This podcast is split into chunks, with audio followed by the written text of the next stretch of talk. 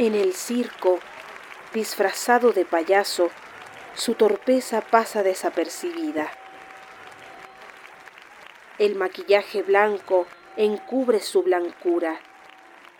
Sus compañeros de trabajo se quejan a veces de que huele mal, pero el director de circo lo defiende, porque hace reír como ninguno, se contenta con poco y casi nadie se da cuenta de que está muerto.